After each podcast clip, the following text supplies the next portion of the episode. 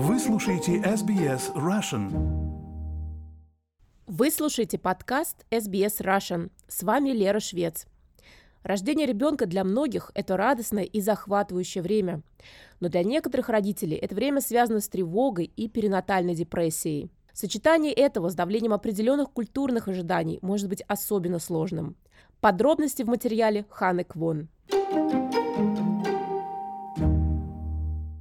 После рождения сына Хендрика Кэти Но пережила перинатальную депрессию. Она говорит, что не смогла выдержать давление новых задач родительства с одной стороны и культурных ожиданий ее вьетнамской семьи с другой. В течение многих лет я никак не ассоциировала себя с вьетнамской культурой, культурой моей семьи. Но когда я забеременела, она просто накрыла меня с головой. Это было что-то новое. Оказалось, у нас, у вьетнамцев, очень много разных норм и предрассудков, о которых я не имела ни малейшего понятия. Кэти объясняет, что из-за культурных норм она была очень требовательна к себе. К примеру, в некоторых культурах Азии принято, что женщина проводит определенный период времени, по сути, дома в заточении. Сидит, скажем, месяц, а еще следует целому ряду вещей, что может и не может делать.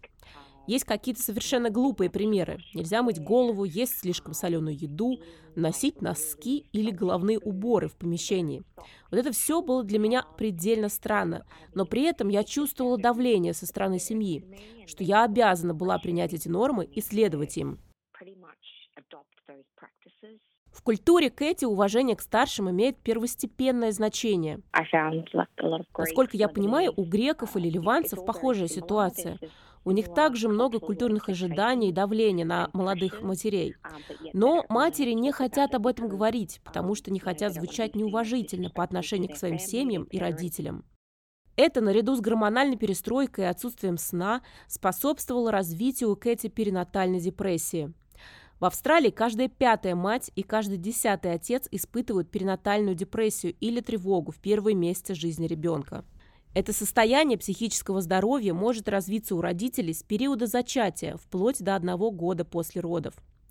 Рабелла Гибсон, исполнительный директор Gidget Foundation. Она говорит, что тема перинатальной депрессии все еще окружена стигмой. Когда рождается ребенок, в большинстве случаев это действительно радостное и захватывающее время. Но мы также знаем, что для некоторых родителей это может быть невероятно сложное время. Вокруг этого есть определенная стигма, ведь большинство людей считает, что время должно быть радостное. Поэтому, когда родителям трудно, и они не справляются психически, многие не в состоянии признать, что им нужна помощь.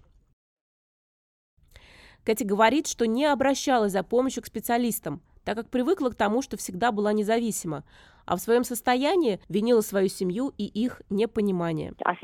Сейчас, смотря назад, я понимаю, что мне надо было обратиться за помощью к специалистам. Я была в полном отрицании своих эмоций и определенных, так сказать, демонов в моей голове.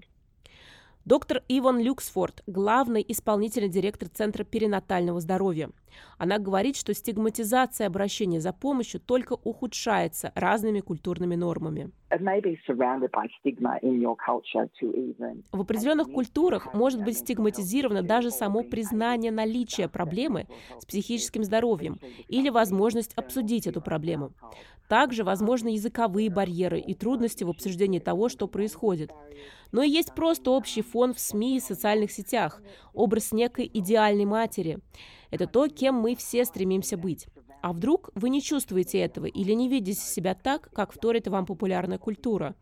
Тогда вполне вероятно, вы можете почувствовать себя несостоявшейся матерью. Доктор Люксфорд говорит, что взгляды на вопросы воспитания детей и самого опыта родительства могут сильно отличаться между первыми и вторыми поколениями мигрантов. Я разговаривала со многими женщинами из разных культур, которым просто стыдно говорить со своей матерью об этих проблемах. Они чувствуют, что их матери сами прошли через невероятно трудные ситуации. Возможно, кто-то из них был беженкой, а кто-то с трудом адаптировался к новой стране и с новым языком. Она добавляет, что сегодня есть целый ряд ресурсов, где родители могут получить необходимую им помощь. Вы можете поговорить со своим семейным врачом общей практики и получить план психологической помощи. Соответственно, вы можете получить доступ к помощи Gidget Foundation и посещать психолога или социального работника в течение нескольких недель. Это персональная помощь, один на один, и это невероятная поддержка. Есть также другие услуги, такие как консультации по телефону или групповые консультации. Некоторые родители получают направление к психиатру или рецепты на прием определенных лекарств. Существует целый ряд доступных услуг и ресурсов. Центр доктора Люксфорд и фонд госпожи Гибсон – один из 40 организаций по всей Австралии, объединенные общей задачей помочь новым родителям и семьям, ожидающим детей. Госпожа Гибсон говорит, что их цель – бороться со стигмой, которая не дает многим семьям получить необходимую помощь. В Gidget Foundation мы предлагаем молодым родителям бесплатные психологические консультации с перинатальными специалистами. Конечно, некоторые из этих специалистов говорят на нескольких языках. У нас также есть бесплатная служба перевода для проведения подобных встреч. Сегодня сыну Кэти Хендрику уже 6 лет. С момента его рождения все эти годы ее поддерживала материнская группа, плей-группы и близкие друзья. Сейчас у нее на руках ее второй, новорожденный сын. Кэти отмечает, что ее опыт перинатальной депрессии с первым сыном до сих пор влияет на нее. Я помню, как-то раз моя свекровь накричала на меня за то, что я присела. Просто за то, что присела немного. У меня маленькая собака, и я наклонилась к ней со словами «Ой, ну какой ты милый». А она тут же закричала «Не присаживайся ни в коем случае, матка выпадет».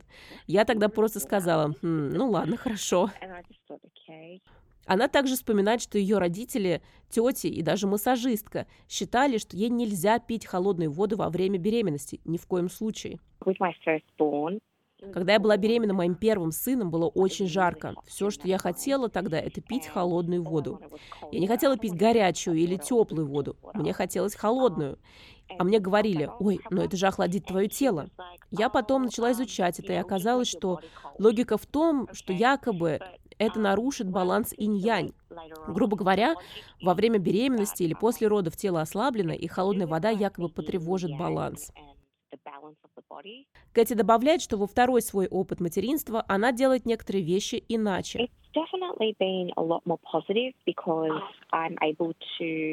В этот раз все определенно намного более позитивно. Я научилась выстраивать границы. К примеру, когда люди могут или не могут приходить к нам в гости. Также я намного более бережно отношусь к своим потребностям. Конечно, я эмоционально расшатана и лишена сна. Моя личность снова изменилась, ведь теперь я мать двоих детей. Барьеры психического здоровья, конечно, есть, но на этот раз это все намного более контролируемо. Доктор Люксфорд советует всем родителям, кто чувствует, что не справляется, незамедлительно обращаться за помощью. Обратитесь за помощью, определенно. Поговорите с друзьями, поговорите обязательно со специалистами. Позвоните по одному из телефонов на нашем сайте или поговорите со своим врачом общей практики. Также поговорите с кем-нибудь, кому доверяете и с кем можете говорить на подобные темы. Если вам нужна поддержка и помощь, и у вас сложное психическое состояние, позвоните в организацию Beyond Blue по телефону 1320 22 46 36. 1320 22 46 36. Больше информации на сайте beyondblue.org.au. Репортаж Ханны Квон для SBS News был подготовлен и переведен на русский язык Леры Швец для SBS Russian.